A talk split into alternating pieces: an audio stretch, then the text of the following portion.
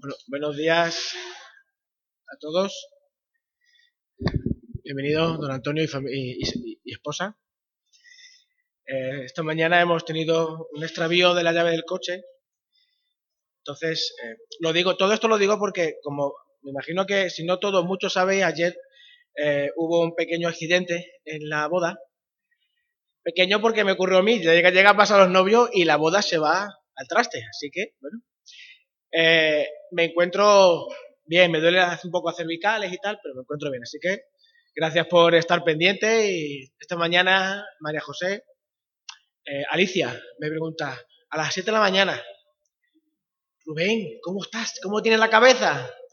Y yo en ese, en ese rato tenía la cabeza postrada sobre la almohada, así que estaba, la cabeza la tenía en un buen sitio. Eh, como no se ha hecho lectura, Le voy a pedir a Manolo Cenezuela que pase a leer Efesios 4, vamos, ahí donde vamos a hacer la reflexión esta mañana. Efesios 4, eh, Efesios 4, versículos del 1 al 16.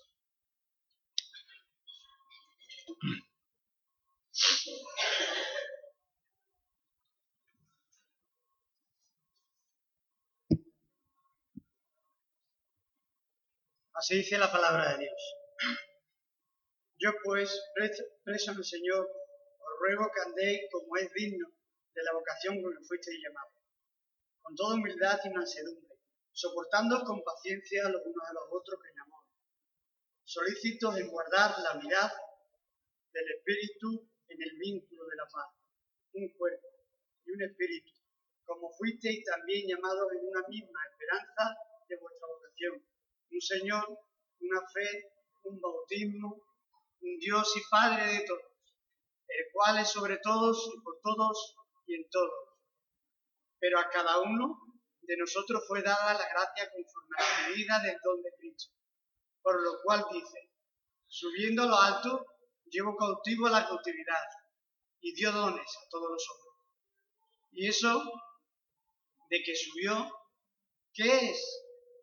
Sino que también había descendido primero a las partes más bajas de la tierra, el que descendió es el mismo que también subió por encima de todos los cielos para llenarlo todo.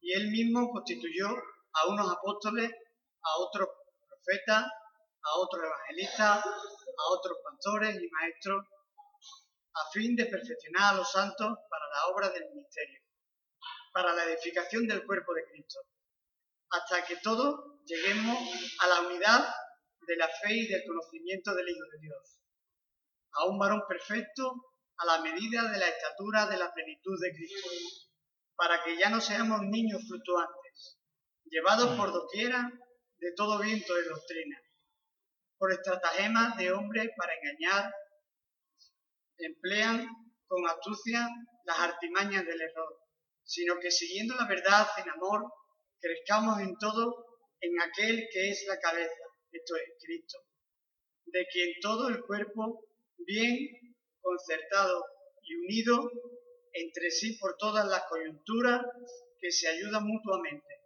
según la actividad propia de cada miembro, recibe su, crecimiento para ir edificándose en amor. Vamos a, vamos a orar.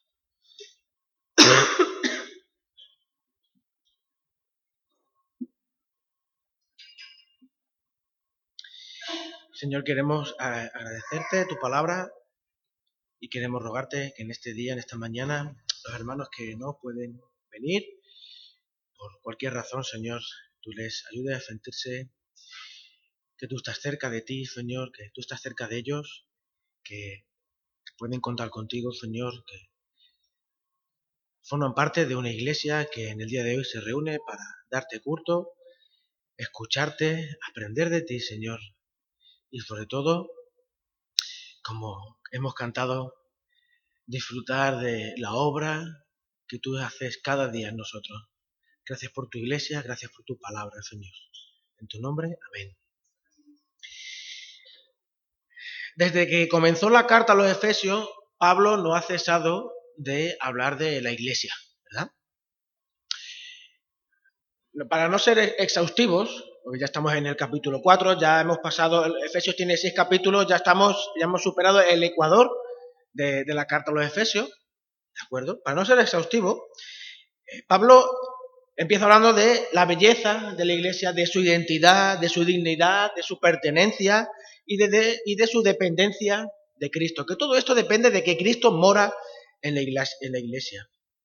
Más adelante, desde el capítulo 2, comienza a desgranar la composición, el objetivo y propósito que tiene la iglesia por ser quien es.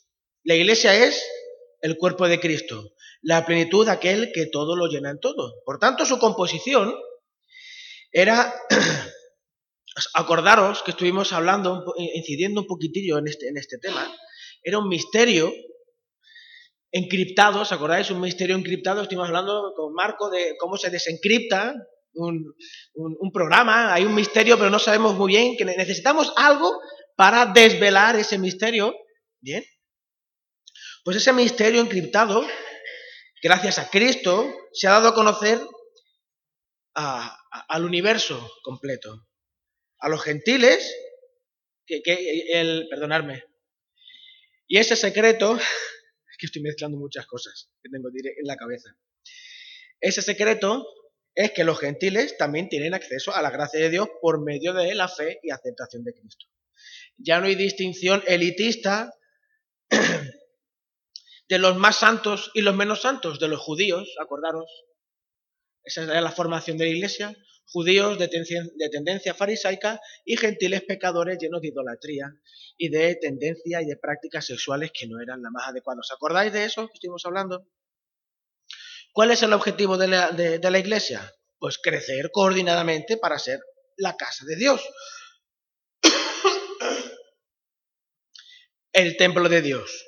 Un organismo que crece, madura y se multiplica. Eso es el final del capítulo 2 de Efesios. El propósito de la iglesia, eso lo vimos en el capítulo 3, es dar a conocer a Dios. Pero no solamente en esta dimensión, sino en todas las dimensiones. Este testimonio trasciende el mundo natural que percibimos con nuestros propios sentidos. ¿Os acordáis que estuvimos hablando de que el testimonio de la Iglesia, el testimonio de cada uno de nosotros, no se, no, no se acota al hecho de simplemente entregar un folleto?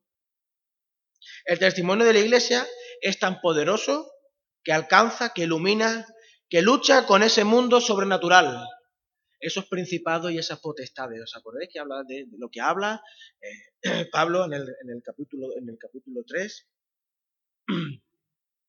Lo bien, el capítulo 3, versículo 10.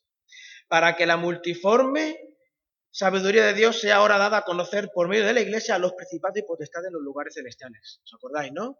Que la iglesia trasciende. El hecho de que nos estemos reuniendo aquí va mucho más allá de ser un grupito de personas que se reúnen al lado, alrededor de un libro y de un hombre que fue crucificado hace unos pocos miles de años. El testimonio de la iglesia trasciende estas paredes, va mucho más allá de lo que nosotros podemos llegar a hacer y entender con nuestro propio cuerpo, nuestros propios sentidos. No son útiles el sentido común y la, y la sola racionalidad para luchar contra esos principados y esas protestades. Hay que utilizar unas herramientas sobrenaturales. ¿Os acordáis? Por eso Pablo, ya apuntando ya al final del capítulo 3, ora por la iglesia para que Dios les ayude a no distraerse por las dificultades. ¿Os acordáis? Que Pablo, cuando estuvo en Éfeso, de Éfeso ya fue a Jerusalén. ¿Os acordáis? Para ser encarcelado. Hechos capítulo 20. Y le dice, Pablo, no os preocupéis por mí. No os distraigáis de las dificultades y los problemas de la vida. Les anima. El Dios eh, Pablo le pide a Dios que les anime y les ilumine en su relación con Él para que profundicen en su conocimiento, en el conocimiento de Dios, se sumerjan en la anchura, profundidad, largura y altura del amor de Cristo, que son las herramientas que tenemos para dar testimonio y luchar en esa, en esa dimensión.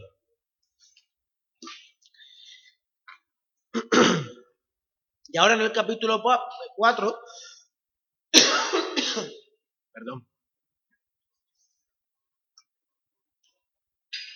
Pablo comienza con unas palabras semejantes al capítulo 3. Voy a leer el, primero, los primeros, primer versículo, primeros dos versículos del capítulo 3 y luego del capítulo 4. Fijaos lo que dice el capítulo 3.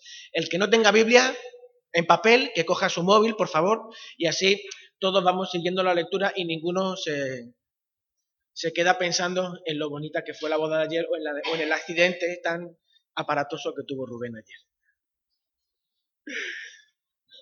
Efesios capítulo 3, primeros versículos, dice, por esta causa, yo Pablo, prisionero de Cristo Jesús por vosotros los gentiles.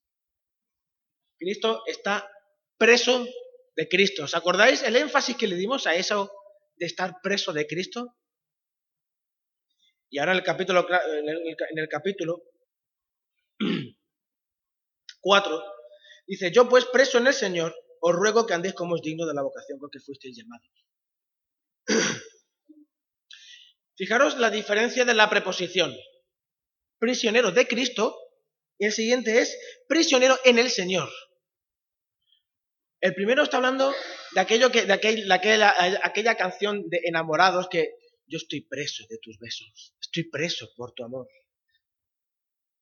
¿Os acordáis aquello que estuvimos viendo? Que realmente Pablo se sentía, como dice en otra, carta, constreñido por el amor de Cristo. No puede estar expreso de la pasión que siente por Cristo. Como hemos cantado, todo eso que ha hecho el Señor por nosotros eh, eh, nos provoca enamorarnos de Él, ¿verdad?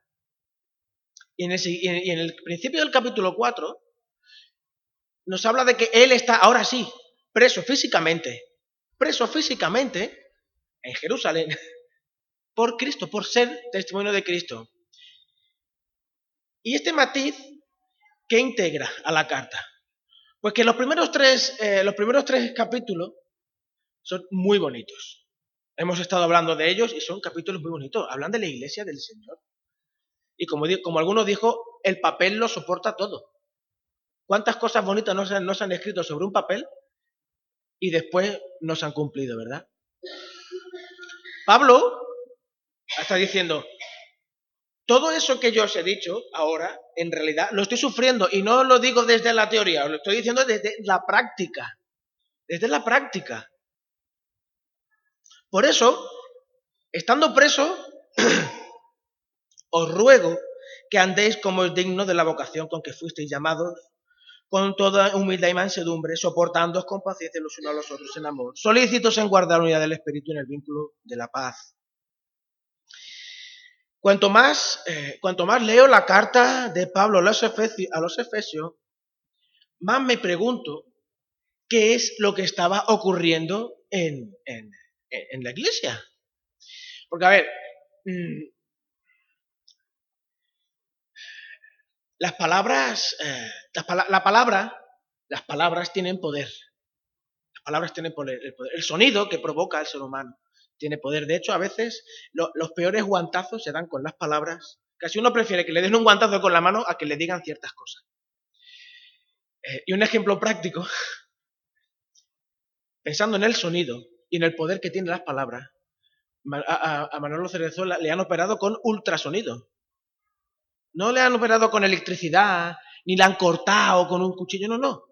El poder del sonido, la capacidad que tiene el sonido, ha conseguido hacer mella en su carne. Por tanto, es un, ejemplo práctico de lo que la palabra, el sonido, puede llegar a hacer a las personas. ¿Qué estaba ocurriendo en la iglesia? Al observar este cambio de tono en la carta, Pablo pasa del romanticismo del enamorado a las consecuencias diarias del amor. Ayer MJ y David estaban en la boda, estaban declarándose amor eterno, tantas cosas bonitas, pero dentro de tres semanas, dentro de tres semanas, posiblemente hayan discutido más de una vez, hayan, eh, de hecho la primera discusión entre mi mujer y yo fue cómo limpiar el baño, porque ella quería limpiarlo de una determinada manera, como su madre le había enseñado, y yo de otra determinada como mi madre me había enseñado. Y ese, ¿eh? Y fíjate, que son, es una tontería, pero claro, en medio de las tensiones diarias, esa pequeña, yo, ¿se convierte eso? ¿Y qué ha pasado con lo que nos dijimos hace tres semanas? pues que, que sigue siendo igual de cierto, igual de verdad, pero ahora eso la vivencia del enamorado, hay que poner los pies sobre la tierra. Y Pablo le está diciendo, yo tengo los pies sobre la tierra. De hecho, estoy encarcelado por todas esas cosas que os he dicho. ¿Verdad? Por ese amor a Cristo por y, el testimonio que emana de esto, Pablo está en la cárcel. Como tratando de decir, todo lo anterior es muy bonito, verdadero y real, pero la vida, la vida diaria, el ser iglesia, el convivir los unos con los otros. O sea, las consecuencias de ser discípulos de Cristo tienen un coste, acarrean problemas, pero esos problemas y esas consecuencias no deben hipotecar la unidad de la Iglesia. Si observamos con cuidado esta sección del capítulo 4, eh, lo que hemos leído, del 1 al 16, está dividida en dos partes. La primera sección, que, habla, que es, del, del versículo 1 al versículo 7, nos habla de la unidad de la Iglesia.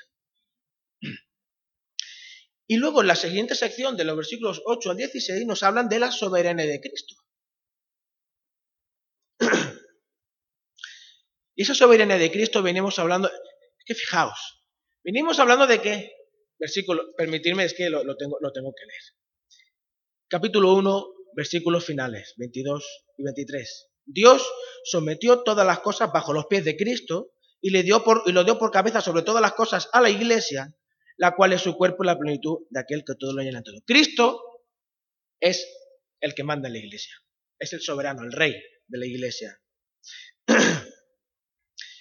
Esto contrasta con si Cristo es el soberano de la iglesia, el que manda en la iglesia, como vamos a ver ahora, contrasta con la realidad humana de la iglesia, que a veces los seres humanos queremos mandar sobre la iglesia.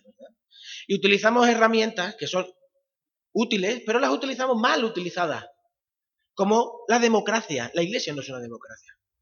La democracia es la herramienta que usa la iglesia para aplicar un principio bíblico que es la soberanía de Cristo y el... ¿Cómo se llama eso? Lo de los creyentes, ¿Cómo se llama? Eh, el sacerdocio universal de todos los creyentes. La soberanía de Cristo y el sacerdocio universal de todos los creyentes. Ese es, el, ese es el principio y se aplica a través de la democracia en la iglesia. Los hombres no mandan, es Cristo el que manda. Por eso, por eso, hay un principio eclesiológico que es la unidad en el espíritu. Las decisiones que toma la iglesia, porque es Cristo el que habla a través de cada uno de nosotros, porque Él es el soberano de la iglesia, se ve en que las decisiones que toma la iglesia no pueden ser no puede ser por mayoría simple, un 41, un 51% y un 49%. Las decisiones en la iglesia tienen que ser en unanimidad del espíritu. ¿Qué es? Pues, que haya, muy, poquita gente que esté en desacuerdo con la mayoría. Y si hay alguno que se abstiene, es porque, bueno, habría que preguntarle. Pero realmente se ve en unidad de la iglesia, consenso en el Espíritu. Porque el Espíritu Santo ha hablado a la iglesia Cristo ha hablado a la iglesia y la iglesia lo manifiesta en sus decisiones.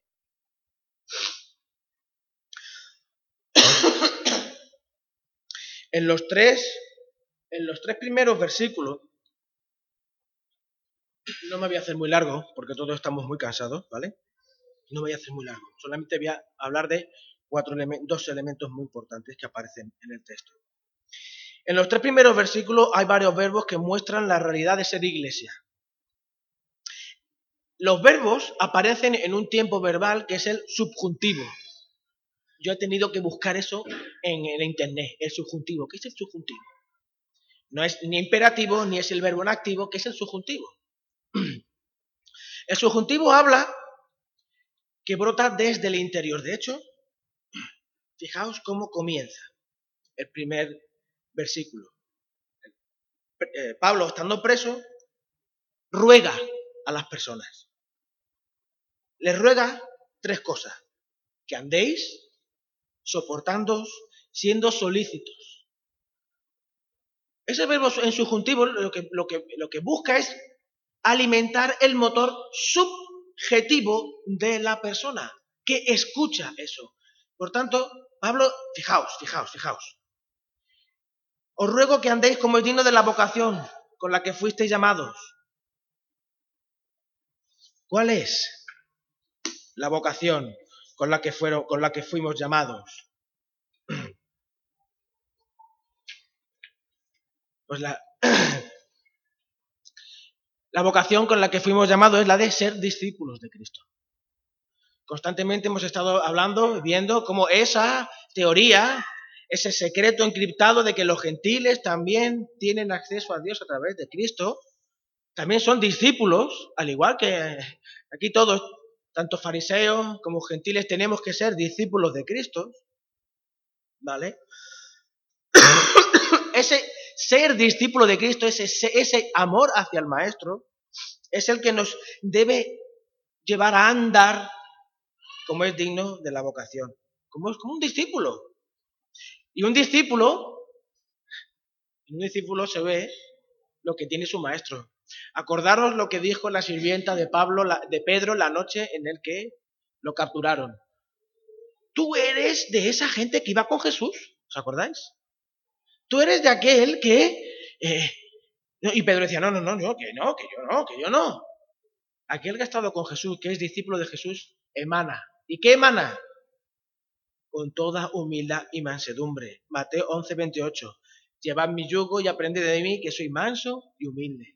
El discípulo es manso y humilde. Emana lo que recibe de su maestro soportándoos con paciencia, porque en vosotros existe esa naturaleza de la, mansedumbre y de la humildad, porque sois discípulos de Cristo, solícitos en guardar la unidad del, del, Espíritu en el vínculo de la paz. Este, esta solicitud, este solícitos, es, tiene varias acepciones. Sigue siendo un, verbo en subjuntivo, pero busca alimentar el ser cuidadosos. Una persona solícita es una persona eh, que cuida el detalle, que no está pasiva, sino que está activa, cuidando de esa unidad del espíritu, siendo pacificador, siendo cuidadoso, solícito en guardar la unidad del espíritu en el, en el, en el vínculo de la paz. Y no la paz como el mundo la da, sino la paz como la da el Señor. Y el Señor, no, el Señor Jesús, yo estoy leyendo un libro ahora eh, que se llama, me lo, prestó Ana, y que habla de las confrontaciones que tuvo Jesús con, pues, toda la gente. Muchas veces enfatizamos eh, el amor del Señor, enfatizamos lo bueno que es el Señor, enfatizamos, hombre, que Jesús es una buena persona. Pero esa es una cara de la moneda, pero luego Jesús metía una caña, metía una caña, pero a todo quisqui, a todo quisqui. A los fariseos y a sus propios discípulos. Acordaros eh, el Señor llega un momento en el que empieza a decir que eh, eh, algunos discípulos empiezan a irse y le dice a los doce, ¿y vosotros también queréis iros? ¿También queréis iros? Incluso los discípulos en otra ocasión le dice, ¿hasta cuándo voy a tener que estar con vosotros? Que es que no os enteréis de nada. ¿Verdad? Qué bueno fue el Señor. Pero qué caña metía, ¿verdad? Qué caña metía. Por tanto, la paz no es consentir, no es aceptar todo. Es, fijaos, es cuidar de, versículo 4, el Señor aquí plantea, Pablo aquí plantea una serie de metáforas hablando de lo que significa esa unidad, de lo que implica esa unidad.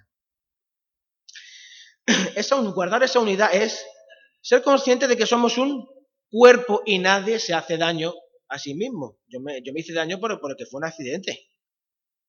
Fue un accidente. Yo no me hago cosas a mí mismo para hacerme daño. El que se hace daño a sí mismo es el que está enfermo. Tiene una enfermedad mental, tiene una paranoia, tiene... Nadie se hace daño a sí mismo.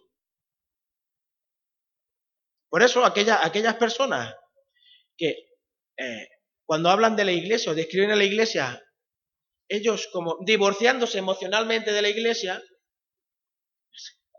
están describiéndose en realidad a sí mismos. Están describiéndose en realidad a sí mismos. Porque también forman parte de la iglesia. Son parte de la iglesia, son cuerpo de la iglesia. Un cuerpo, un espíritu, como fuisteis también llamados a una, misma esperanza, una misma vocación, todos sois discípulos gracias a la obra de Cristo y a la, presencia, a la presencia del Espíritu Santo en vosotros, un Señor, una fe, un bautismo, todas aquellas cosas que nos hacen ser parte de la iglesia, ¿verdad? Un Dios y Padre de todos, el cual es sobre todos, por todos y en todos. Un Dios y Padre, fijaos, el cual es sobre todos, por todos y en todos. en esta metáfora nos podríamos entretener toda la mañana, ¿de acuerdo? Pero quiero incidir en esta última sección de un Dios y Padre de todos, el cual es sobre todos, por todos y en todos. Un Padre de todos. Dios es Padre de todos por derecho creacional. Dios nos creó a todos. Sobre todos, Él es soberano, Dios es el que manda. Y en todos, por el Espíritu Santo, que mora en nosotros. Por tanto, Pablo está constantemente redundando y mirando el prisma de lo que es ser iglesia, de lo que es guardar la unidad, porque hay poderosas razones para no estar en conflicto, ni guardar el conflicto, ni la canción, en la última, el último cántico que hemos cantado, ahora somos libres. ¿Libres de qué? Os pregunto, ¿libres de qué? Voy a quitar la chaqueta, ¿eh? que tengo tela de calor, ¿vale? ¿Libres de qué somos? Venga, va, que soy viejo en el Evangelio. ¿Libres de qué?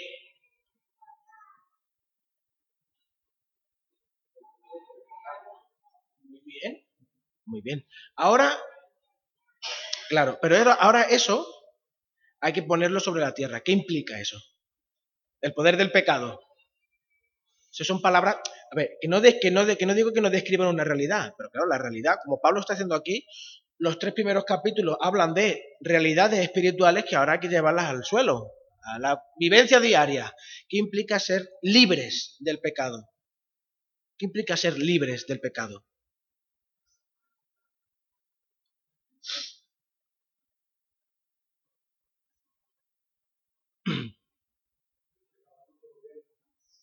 Bien.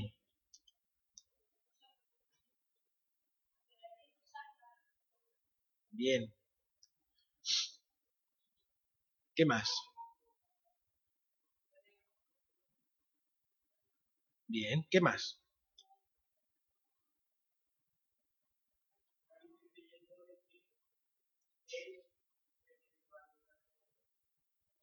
Bien. ¿Qué, más? ¿Qué más? Miriam le dijo, eh, estaba, estaba Caleb, pongo este ejemplo porque es muy tontorrón, pero muy gráfico, ¿vale? Tontorrón por, por simple. Caleb estaba en el parque, en un parque, hace ya. Quizás, quizás era, creo que en, Lorca, cuando era, cuando Caleb tendría o recién llegado aquí, no me acuerdo muy bien, pero era, era pequeño, pequeñito. Bueno, más pequeño que ahora. ahora está gigante. Y, y, Abiel, ¿dónde vas? Ya predicarás cuando crezcas. Tira para allá. Y, y Abiel y Caleb le decía, mamá, es que este niño no quiere ser mi amigo, quiere... Y, él, y él peleándose él peleándose con él. Y Miriam, rectifícame, yo es que esas palabras se me quedaron, la idea se me quedó marcada, las palabras textuales no. Y me dijo, le dijo, Caleb, pues no pelee más con él, sé su amigo, juega al juego que él quiere que juegues, sé su amigo. Miriam le estaba diciendo, chiquillo, libérate de ese problema que tienes con ese chaval no merece la pena. No merece la pena de convertir a ese chaval, a ese chiquillo en tu enemigo. Libérate. Libéranos del pecado. De todas esas cosas que nos hemos, dicho es, eh, libérate del daño, del rencor, de todas aquellas cosas que provocan los conflictos dentro de las relaciones personales, de la iglesia. Porque, ¿por, ¿por qué Pablo en el capítulo 3 dice que eso de los principados y, y las potestades, ¿por qué dice eso? Porque realmente no luchamos contra, yo no lucho contra, contra María, ni contra Emilio, ni contra Cari, ni, ni contra Antonio. Lucho contra Satanás, contra esos principados y esas potestades que quieren introducir división y muerte donde hay vida. En Barcelona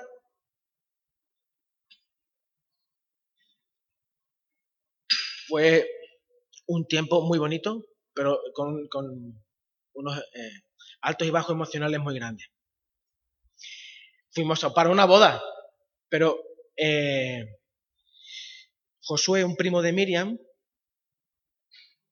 el hermano de un primo de Miriam, claro, la, una, a ver, tu prima, Loli, está casada con un muchacho que se llama Josué, pues el hermano de Josué tenía una esposa que tenía cáncer y ese mismo fin de semana de la boda falleció. Vale, dicho de esta manera creo que estamos todos ubicados, ¿verdad?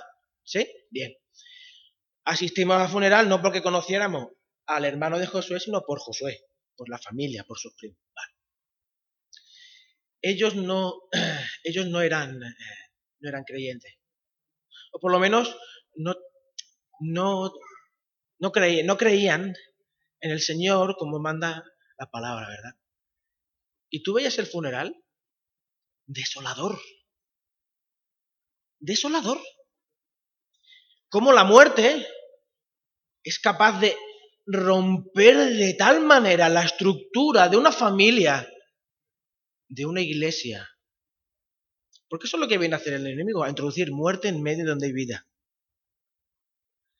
Por eso, cuando Pablo compara hace esa metáfora de la iglesia como un cuerpo, su razonamiento es, nadie se hace daño a sí mismo.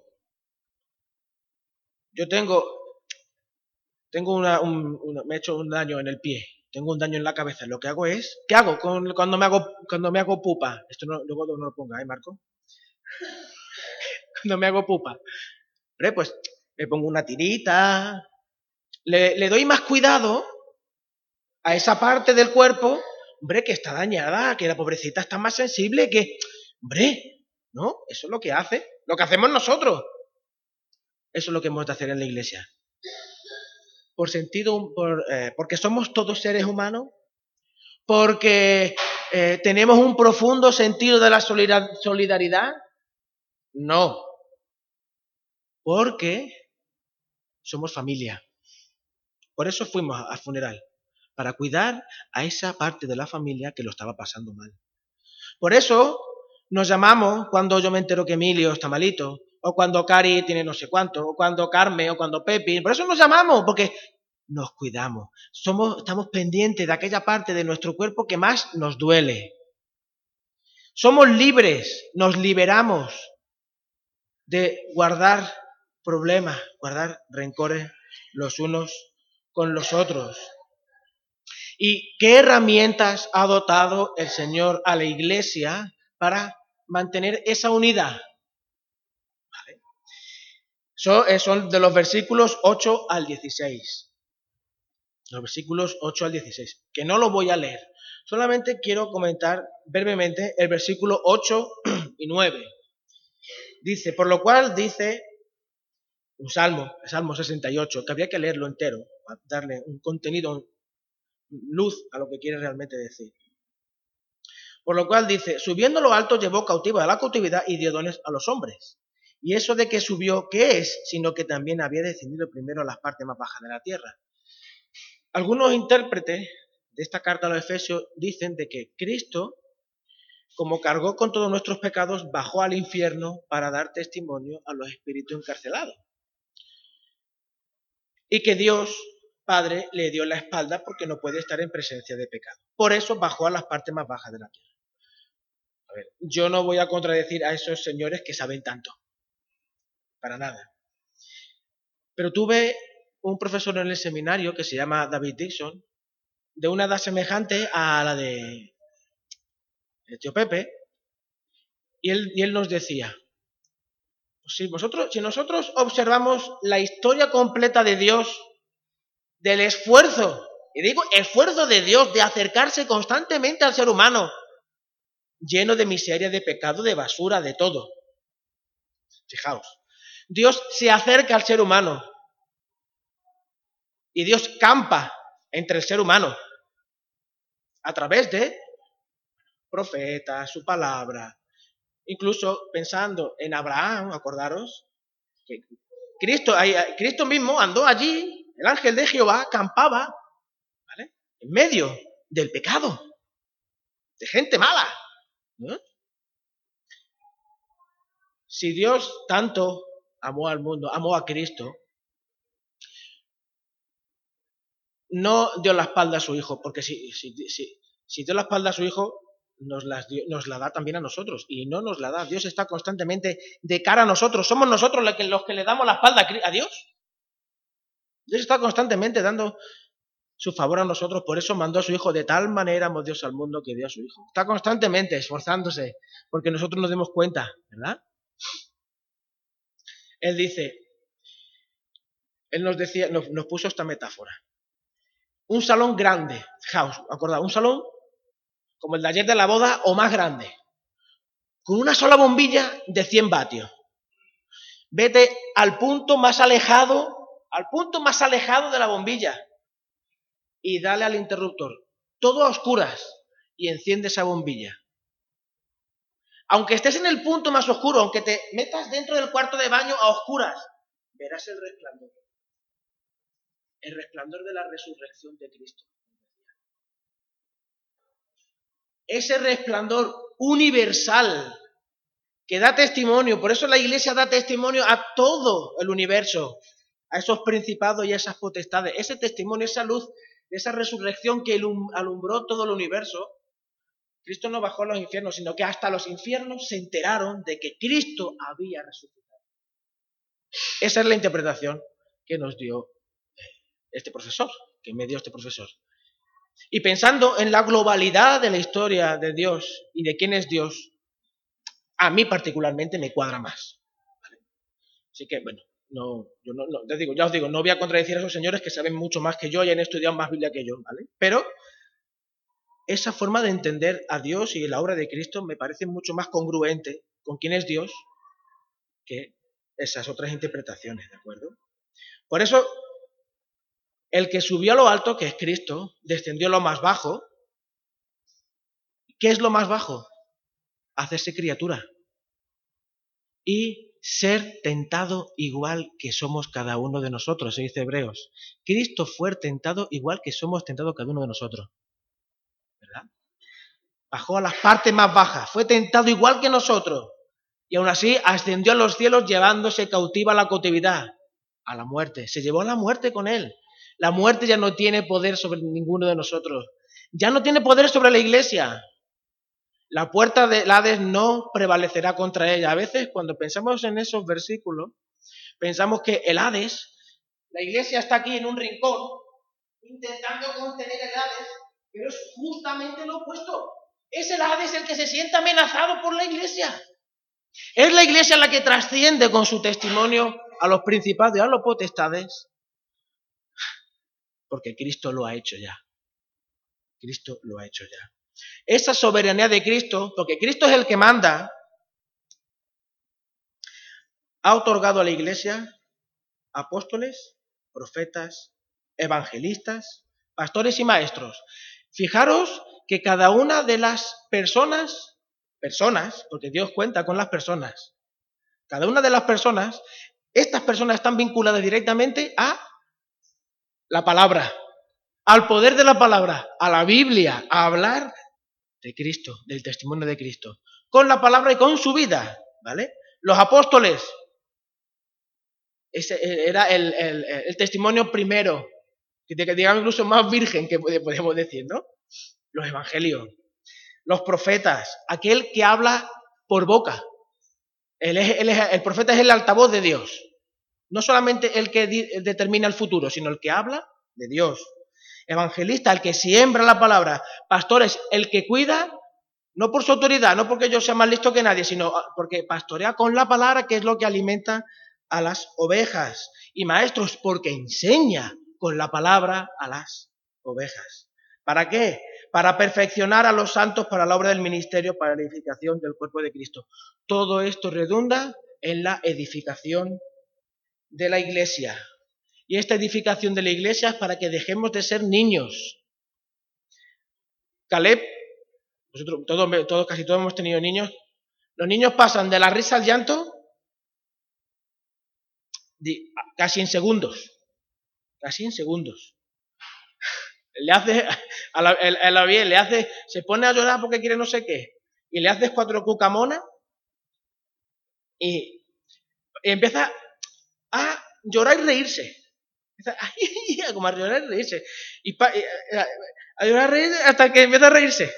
Y es automático, casi automático. Lo que, lo que estamos en esta etapa nos acordamos más, bueno, tenemos más presente, ¿verdad? Niños fluctuantes que se, que se los llevan con las artimañas del ser humano, ¿verdad?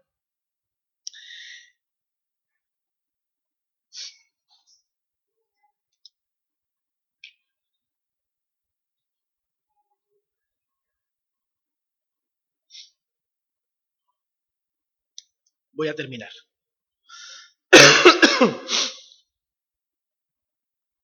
Para que ya no seamos como niños y sigamos, y sigamos la verdad en amor y crezcamos en todo aquel que es el Señor Cristo, de quien todo el cuerpo, bien concertado y unido entre sí, por todas las coyunturas que se ayudan mutuamente según la actividad propia de cada miembro, recibe su crecimiento para ir edificándose en amor. Del, del, del retiro de iglesia, Rubén aprendió una palabra. Y esa palabra, creo que lo he compartido con, con, algún hermano. Y esa palabra es proceso. La palabra proceso. Y aquí Pablo, en, esta, en, este paso de estos primeros tres capítulos a esto ya en parte más práctica, nos habla de proceso, de proceso. Estamos en un proceso, en un proceso de transformación, de cambio. Pero no nos eh, distraigamos con los defectos que vemos en el proceso. A ver, Rubén, si yo os diera un papel con los defectos que veis en Rubén, hombre, no voy a decir que se acabaran los papeles en el mundo, pues bueno, tan mala persona no soy, pero, hombre, descubriría más defectos que los que yo veo en mí, ¿verdad? ¿Por qué? Porque es que Rubén. Sin embargo, cuando pensamos en la iglesia, por eso los tres capítulos de Pablo es la belleza de la iglesia, la realidad de la iglesia. No nos perdamos en los defectos. Profundicemos en el conocimiento del Señor, profundicemos en la lectura de la palabra, profundicemos en la comunión, profundicémonos los unos en, en nosotros. ¿De acuerdo? Vamos a orar. Señor, queremos darte gracias por tu palabra, Señor. Gracias por eh, el testimonio de Pablo. Gracias, Señor, por lo que tú dices a través de su boca, Señor, a través de la letra, aquella carta que escribiste a los Efesios, Señor. Ayúdanos, Señor, como tú ayudaste a, a los Efesios, Señor, a ser cada vez más iglesia, ser cada vez más tu cuerpo, Señor, ser cada vez más, ser conscientes de ese proceso, de seguir enamorándonos cada vez más de ti, Señor. Gracias por ser tan bueno. Gracias, Señor, por ser tan impresionantemente hermoso, maravilloso, grandioso. Gracias por morar en, en medio de tu iglesia, Señor. Gracias por utilizarnos, gracias por usarnos. Gracias por permitirnos colaborar contigo en esto que trasciende el universo, Señor, y que cambia no solamente esta realidad, sino que cambia el mundo espiritual, Señor. Gracias por permitirnos ser tu iglesia en este lugar. Gracias por ser iglesia Tarsi, Señor. Cuida de los hermanos que no han podido venir hoy, Señor. Gracias por la boda de ayer, que fue de testimonio para muchas personas. Gracias, Señor, por tu amor. En tu nombre, Señor. Amén.